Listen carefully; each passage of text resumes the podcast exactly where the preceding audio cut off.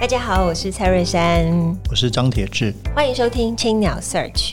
未来我们每隔两周在青鸟的脸书专业直播，每周三会更新 Podcast，提供大家线上收听。在每集的节目当中，我们会邀请作家来谈谈自己的作品，也会针对不同主题推荐大家书单。欢迎大家订阅，让我们一起享受阅读的美好。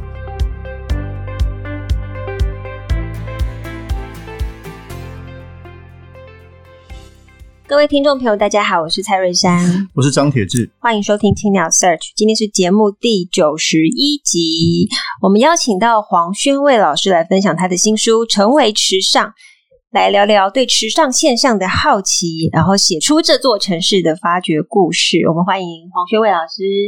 呃，主持人好，各位听众朋友，大家好。我们想先问老师哦，就是你为什么会想要特别书写池上？因为我觉得池上是一个蛮特别的地方，它有这个全台湾第一张的产地认证，哦、然后呢，嗯、那个金城武术啊，那些无敌道景啊，都很漂亮，很多人去看。现在大概是台湾最夯的景点。我觉得最重要的是说，他们有一个以乡为单位的社会福利制度，嗯，包括说生育补助啦，哈，呃，老人这个灵骨塔优待啦，然后那个。稻米的评审基金可以去让稻农不会受到那种这个呃粮商的剥削，某种程度去平衡那种贫富差距，我觉得都蛮不容易的，所以我想都特别来谈池上。不过老师，你在提稻米的这一部分，因为我还蛮心有所感，因为我们家我是云林人啊，我本身是务农，就我我们家务农啊，不是我。然后呃，的确，我小时候就听爸爸说，就是我们家本来是就是呃耕田，后来就是变成佃农，就是三七五减租等等，就政府很多政策，然后让很多就是农业稻米有了改变。可是我再一次在看老师你的啊、呃、时尚成为时尚，我觉得它有一个很好的条件，你可以说是天时地利人和吗？或是命运的安排，让他有这样的契机。我想你说的也没错啦，就是说东部相对于西部的话，嗯，那个稻米的生产啊，不管说有没有受到那个农业的污染啊，不是工业的污染，应该是工业工业，对，然后或者说呃，它的日照其实相对起来也比较短，嗯，哎，因为如果说你这个日照长的话，稻米会成熟比较快，它就没有那么好吃。嗯，那东部尤其是说靠海岸山脉那边的话。它的：“那个呃，菲律宾板块，它的那个土壤本来就适合种水稻，所以种出来米就会特别好吃。嗯，所以种种的因素哦，让它变成一个台湾很重要的那个呃粮仓，然后就是不只是池上，从呃从那个玉里瑞穗哈到池上到富那个到那个关山这一带，其实是东部很重要的啊，是有这样的一个情形。不过老师，你刚好也是花莲人。”嗯，所以你在呃做这个研究的时候，你是有就完完有非常充足的时间可以实地考察，也不完全是因为花莲人啊，因为我是因为有在中研院工作，嗯，就有比较多的那种空暇哈去做调查。如果说我全部都在大学教书的话，可能就有这样的难度。啊，我自己是对东部一直都有兴趣，因为生长在东台湾，哎，我对我的故乡有呃情感，所以会特别想要研究。花东两线，这是我这个主要的研究兴趣，就在这个地方。就是那个我自己看到这本书的时候非常兴奋了，然后就马上就跟出版社说想要邀请这个黄老师来节目，是因为我们自己 Verse 之前也做过一个类似的题目，在去年的时候，因为我自己也非常好奇，就是说像像跟您的出发点有点类似哦，就池上在现在的台湾好像有一种很特别的地位，大家讲到池上都觉得好像是一个很美好的地方。然后，不管是它的稻米、它的风景、它的艺术啊，甚至它有这个，比如说有着谷仓艺术馆，就是池上非常特别。所以那时候我就在 Verse，我们前前两三期的时候，第三期吧，就开始想做这个题目，就是池上如何变成一个好像像在台在台湾一个乌托邦的存在，或者用您这个书名成为池上，所以很有趣。那时候我们做一篇文章，那今天看到这个这本书出版，那这是一本比较学术型的出版。从十九世纪的，包括这个从原住民到汉人移民来这边，如何一路变成现在的样貌？这本书做了非常深刻的剖析。那对老师来说，重点研究来看，所以关键点在什么地方？就是成为池上是什么时候开始？好像到现在这种，嗯，我想一开始就说可能起点大家很多的乡镇都差不多嘛。虽然它有些天时地利，包括刚刚说的谷仓，但是它有一些重要的变化，让这个地方朝向一个更更好的地方是什么样的关键？是譬如说您有提到的八十年代后期开始社区营造吗？可不可以跟我们的读者介绍一下？我在这本书里面，呃，是从三个主要的角度哦来分析慈善。一个就是说地理条件，像刚刚呃在讲到说，哎，东部啊，尤其是那个呃池上，它是它的源流的那个河流是新武里溪，它的冲积扇冲积下来的呃平原哦，就一个非常适合种植稻米的地方，还有它的地理条件。然后另一方面就是说，国家的治理啊，让池上乡它相对起来它的面积在变小。然后它的这个呃乡境里面，它的地形哈比较完整，因为它是一整片的这个冲积扇这个造成的，大概是乡里面大概百分之七八十的这个耕作面积、人口居住的地方跟这个主要人口居住地都在这一片地方，它有几个小的冲积扇，嗯，相对起来都哎比较小哎，所以这个就是让它的那种呃这个可以团结在一起哈，相对强的。地理条件加上国家疆界的划分，哈，让它有这样的条件。但是我会觉得说，最关键的一点还是在民间的动能。嗯，所以这个是呃地理条件、国家治理跟民间动能哈，这三个交织在一起，在历史过程里面哦产生这样的一个变化。刚刚您说的没有错，我是觉得说，最近二三十年的确这个造成大的变化。我在导论里面一开始就在讲说，二零零二年吧，我跟我一个朋友哈。就从台东一路往北，就是经过鹿野啊、关山、池上，然后再转到那个呃太原盆地哈。嗯，那当时的现象就是说，呃，鹿野的永安社区跟池上的万安社区，那社区发展都做得很好。可是呢，这个呃这么多年以后，永安社区它变成一个全台湾十大一个经典农村，嗯，它是自己变成一个发光发热的地方。可是池上的万安社区，它做得很好，可是。不只是这样子啊，整个池上都变得很很闪亮哦，就变成明星的那种米香啊。嗯、我就觉得它那个有一个更大的范围哈，让池上它的那种社会改造啊，变成跟别的地方不一样。而另一方面，在二十年前吧哈，当时我看到的关山，它有亲子公园哦，它有很规范很好的那种自行车、呃、自行车道，对，嗯，所以当时他们连那个呃观光客的人次是一百万人次。实际上根本就不能相提并论，哎，可是过了二十年以后，整个风水轮流转，整个翻转。对，认为刚刚讲的因素就是说，民间的力量，哈，我觉得才能让他们变成今天这个样子重要的一个因素。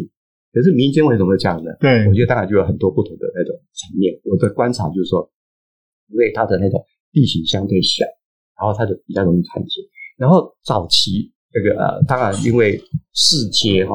也凝结了一些那种呃当地人的那种互动啊，嗯，可是到后期那一九四零年代以后，汉人在那个地方就占多数，所以汉人又透过他的那种元宵绕境啊等等很多的活动，啊，整个乡又凝集在一起，他就已经在五零年代那个以乡为基础的那种社会认同哈，地方认同已经形成了，嘿，然后再加上说刚刚在强调的重点是。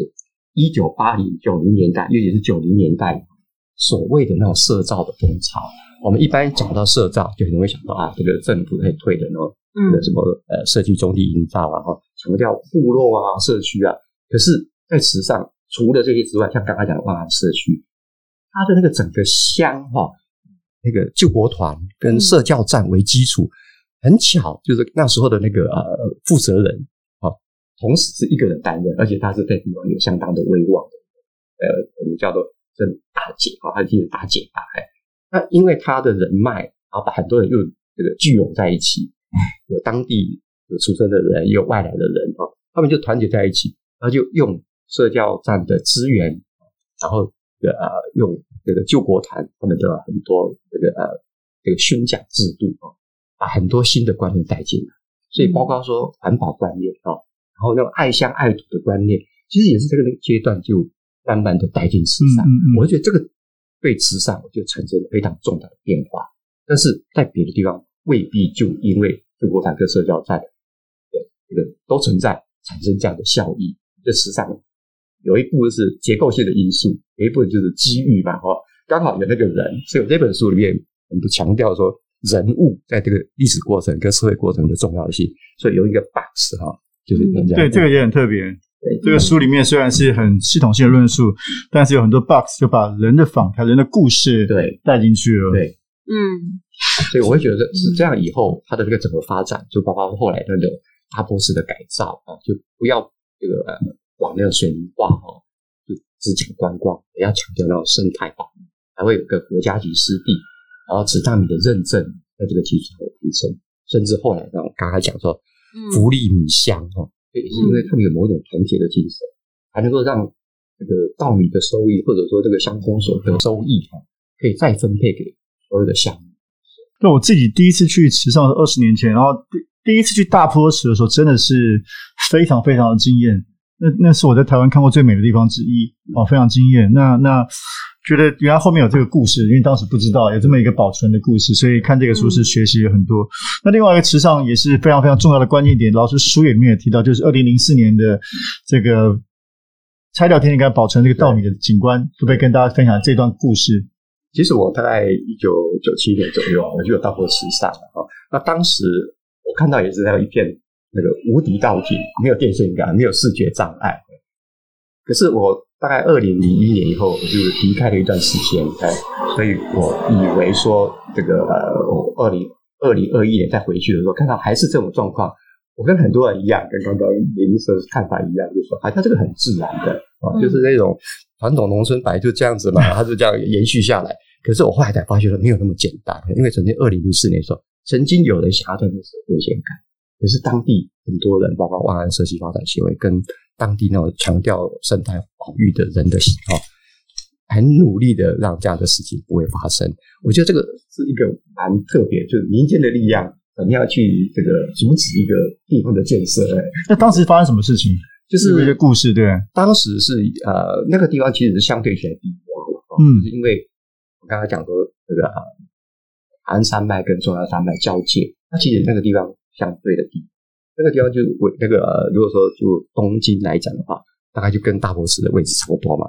大坡池其实是地下伏流深的，对，所以那个地方其实低洼的结果就本来就积水，就不适合人住。那即使你种稻米，有时候也会这个。呃，因为淹水就造种，所以那边基本上没有人住，后来就住在海岸山脉那边去了。所以长期没有人住的情况下，本来是都没有电线杆，本来就没有电线杆。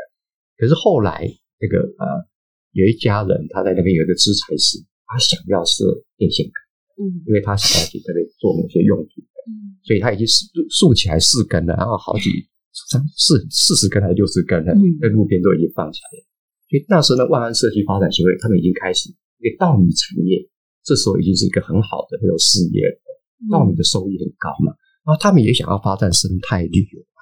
那你如果说有电线杆放上去的话，那整个景观就不一样了，对不对？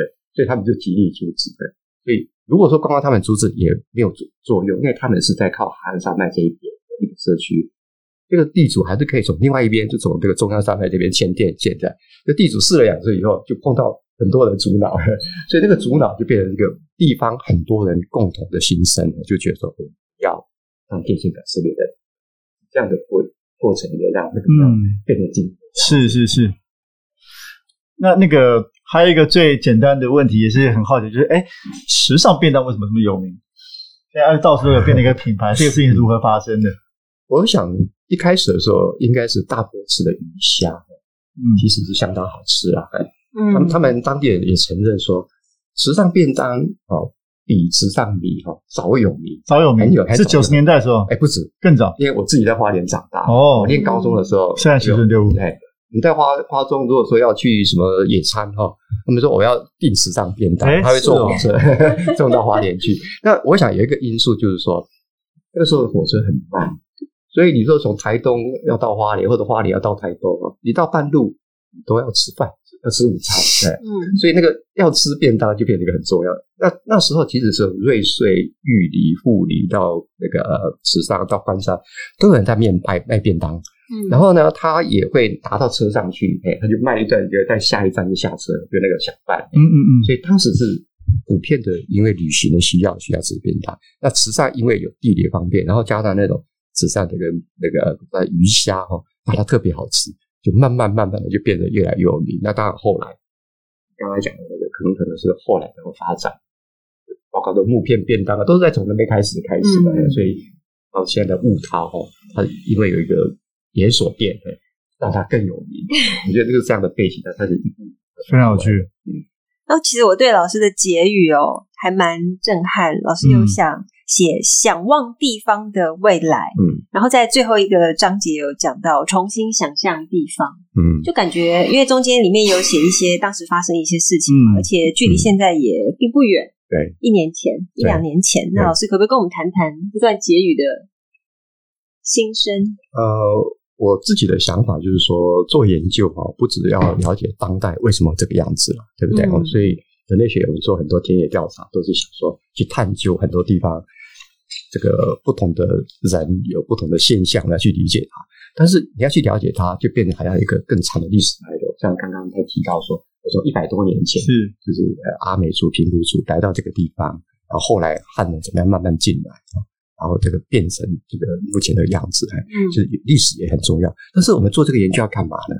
我自己还是心里心里还在想说，我们要怎么样子让研究哦，对于未来的世界吧，或者我们生活的世界，不可是我们自己，我们的子子孙孙会活得更好。所以我觉得我们还是有期望。我写这个基本上谈的不多，可是说真的，诶，如果说在学术界的写法写法，大概不会这样写。可是对我来讲，我就觉得说，这是我做研究的基本的那种态度，就是说我有一个希望哲学，就是我希望说这个社会能够往前看，嗯，那尊重过去没有错，了解过去啊，了解现在，可是目的是什么呢？我们可以好好讨论啊，未来要怎么走啊，对不对？嗯，这是我的主要想法。这样哦，还有一个关键问题，我觉得池上一个很特别的地方，就池上像这书里面大家也提到，它是非常非常。著名的观光啊，从从京城武术到博朗大道，但是它又没有变得像很多的台湾地方说就观光化，就怂掉了，嗯，或者都复制一样的老街这样的事情。嗯，那实际上如何做到这个事情？就是它既是观光圣地，又可以结地结合倡，就是说倡议在地文化。我觉得可能有两个因素哦，嗯，现在可以先回忆一下。第一个就是说，稻米产业哦，它的产值还是远高于观光产业。因为你可以算它一年哈一千六百多公顷，所以它的主要来源经济来源，经济来源主要是靠稻米。那你种稻米，自然就有稻井，对不对啊？那稻井就变成它观光发展很重要的。嗯嗯嗯。可是另一方面，我刚才讲说，八零年代、九零年代以后，那种生态环保的观念，在当地已经很多人都普遍接受。所以你即使要发展观光，他们也希望说不要破坏这个稻井啊，就是稻井。一个稻田就是那个农民生计的来源嘛，对不对？对对对，也不要去破坏这个生态环境。所以刚刚讲的那个大坡池，或者这个呃，我们说那个那一片没有电线杆的稻井，基本上都是观光的那种重要的点。可是呢，在这种两个基础下，就是说稻米产业很重要，然后呢，呃，强调那个生态保护很重要，嗯、让这样的一个观光发展不会被过度的那种。有这样的可能。好，那后面也是一个问题，像季珊珊刚刚问题，就是您最后提出跟我觉得非常关键，就是时尚经验可以复制吗？我认为基本上不行。嗯，不行。对，因为我必须要讲一下，说这本书哈，基本上不是一个很多人这样写的，说某某地方地方创生成功的故事。我我觉得我要做的不是这一件事，我是去剖析它。我是说，时尚会有这样的现象，其实是地理条件。啊，国家治理跟当地的民众在很长的历史发展过程里面，因为有结构性的因素，有偶发的因素结合在一起后，才会变成这个样子。别的地方，我觉得说不可能复制，也没有必要复制。我自己是觉得，可是反过来讲，地方要怎么发展？你就说只是去这个弄一棵什么金城武术啊，什么？我觉得那个效益不高了。哎，嗯，反过来，你不如说好好去了解你地方。有什么样一个地方的纹理哈？对，我们的地理条件怎么样？我们有没有什么样的历史背景啊？嗯，适合怎么样发展？然后再来好好想说我们该怎么走。我会觉得说这样还比较可。但我就在想说，是不是像你说不能复制？可是总有些 lesson 可以嘛？哦，有些其实像你刚刚说的，可能不是种一棵精神武树，而是譬如说，呃，在书里面我们可以看到一些包括地方的社区的这个。自我组织很重要，然后这些地方居民的这些，比如说我们可能从里面学到，哎，生态很重要，生态环境意识，对，就什么是 priority，对，不是去抢一个观光热潮，而是包括刚好提到的那个问题，像像在地的产业可以跟观光结合，是以在地产业为突出，而不是去迎合观光客。对，我想池上还是有蛮多经验，特别在老师这个书里面是可以让大家或者别的社区有一些参考的价值的。是啊，没错，我是觉得说有一部分是如果相对于这个慈善的邻近乡镇哈。它的民间社团特别多。对，我在书就没有比较。哎，我就觉得就显现说它民间很蓬勃的活力。然后除了这个之外，还有那种共好共善的想法。嗯，我觉得那个其实很重要。那这个不一定是每个地方都一样，因为你原住民社会可能原住民他们共好的方式，对不对？哈，那你怎么样去发掘那个东西？我觉得可能更重要。嗯，我觉得实际上我认为说，如果有意义的话，应该在于说我们怎么样去找到说，除了个人自己发展之外，有没有什么东西是我们地方大家可以一起发展，然后让大家一起好的？我觉得这一步可能更重要。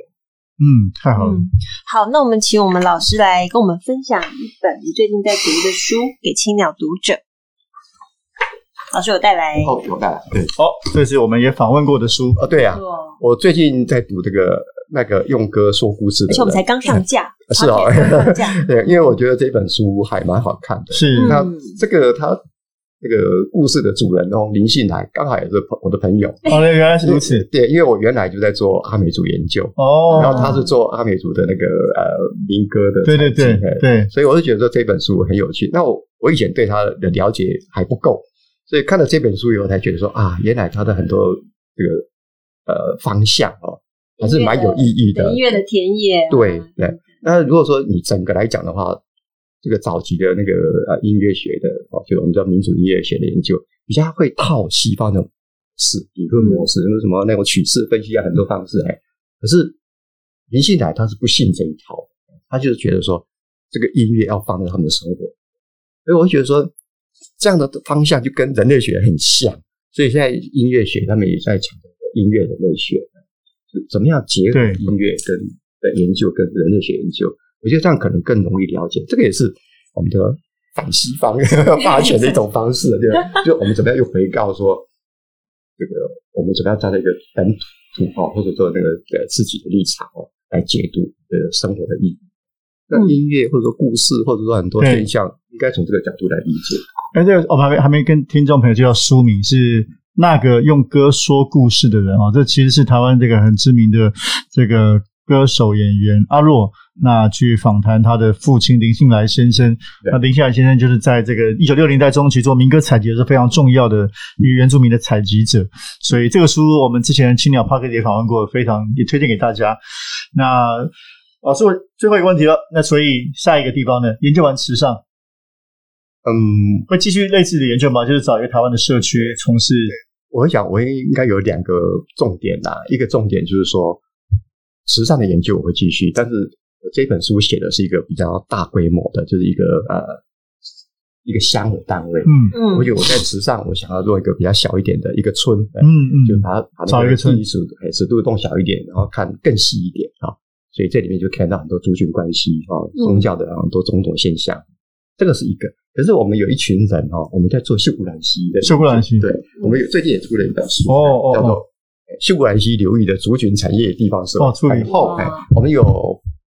呃，因为中研院有一个叫做客家研究计划，那我是当那个召集人嘛。哦。可是我们除了这个做客家之外，我们想说不要只做客家，嗯，我们也有找那个原住民的研究，包括阿美族、布农族的研究也有进来。我们甚至还找那个第九合川局哈，他们做河川治理的嗯。所以我们这边有一个部分是在谈呃，叫做区域那个呃环境治理。是是是。那我们现在也在做准备做做第二本书。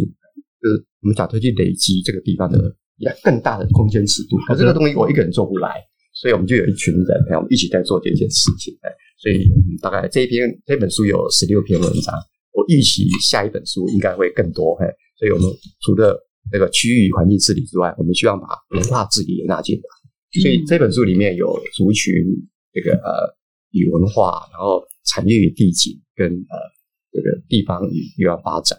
然后跟刚刚讲那个区域环境治理的，希望接下来可以把那个文化治理放进来。我这里一个心愿就是说，我们能够有一个区域研究跟区域治理的角度啊，去看一个地方。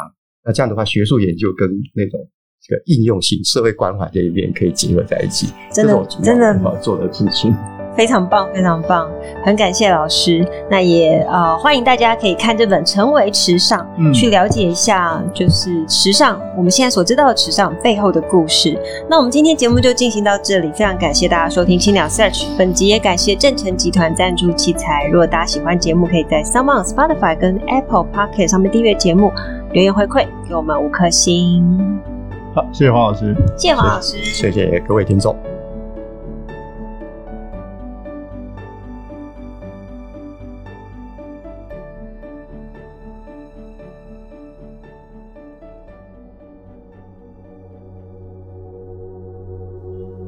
青鸟为你朗读，各位青鸟社区的听众朋友，大家好，我是黄宣卫。这次青鸟为你朗读，我将朗读成为池上书中的一个段落，这是在呃两百八十五页，结语想望地方的未来。想望地方未来发展，在后事实追寻这本书中，人类学家蒂尔兹引用齐克果的这句名言。日子必须向前走，但理解却得回头看，表示我们无法从过去找到永恒的真理，也无法从过去预测未来。笔者相当相认同这样的看法。这本书是关于池上地方史的解读，出发点是笔者对于池上现象的好奇，试图从历史文献与田野调查资料，梳理出过去如何演变成今日样貌的轨迹。这样的探讨本身就有主观上的选择，何况用来分析的资料也有局限性，绝对称不上是池上历史过程的全貌，当然更无法预测未来的发展。换言之，笔者关切的核心问题是，在新自由主义蓬勃发展的当代，全球资本主义带来许多明显的社会问题，例如大企业，尤其是跨国企业，利益日益渐与地方脱钩。未必关心地方的发展，也造成许多全球化的受害者，例如贫穷、贫富差距过大、地球资源面临耗竭、耗尽等问题。在这样的情况下，如何找出可能的出路，不但是执政者的当务之急，也是值得大家思考的课题。位于东台湾一隅的池上乡，可谓全球政经体系边缘中的边缘，但是。在顺应国家与市场的前提下，仍能根据其特殊条件与机缘，发展出来一些具有社会创新意义的社会行动与地方治理模式，有可能成为其他地方发展的借鉴，因此特别值得探讨。笔者无意说池上目前的做法就是最佳解决之道，也不认为目前的模式未来一定能继持续下去，因为时局在变。年轻世代的经验、知识、关系与对未来的想象，在在都跟打造出目前样貌的上一代不同，所以未来会如何发展，的确无法预测。然而，无论是慈善还是其他地方，对于未来的发展，笔者仍想提出一些想象与期望。今天的分享就到这里，我是黄宣伟。欢迎大家阅读《成为池上》这本书，谢谢大家聆听。